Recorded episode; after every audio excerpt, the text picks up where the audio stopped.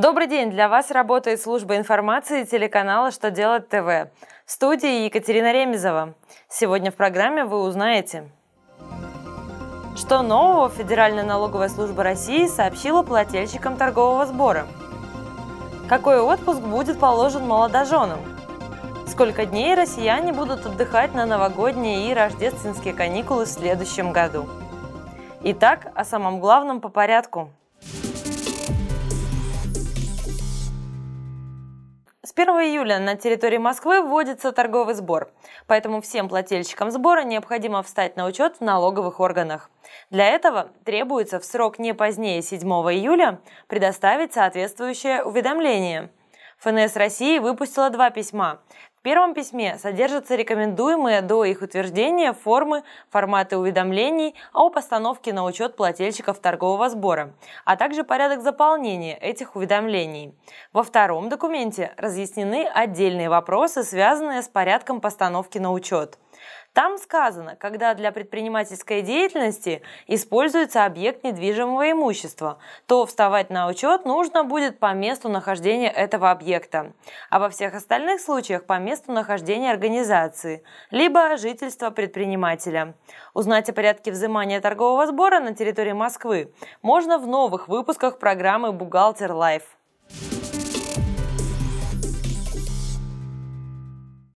Парламентарии Санкт-Петербурга хотят подарить всем молодоженам по 10 дней дополнительного оплачиваемого отпуска после регистрации брака.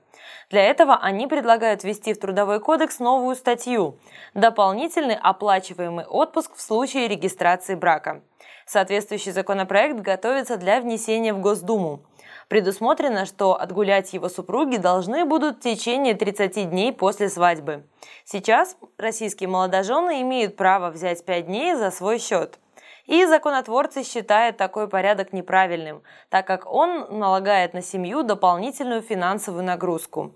А оплачиваемый отпуск, напротив, будет способствовать созданию новых семей и улучшению демографии.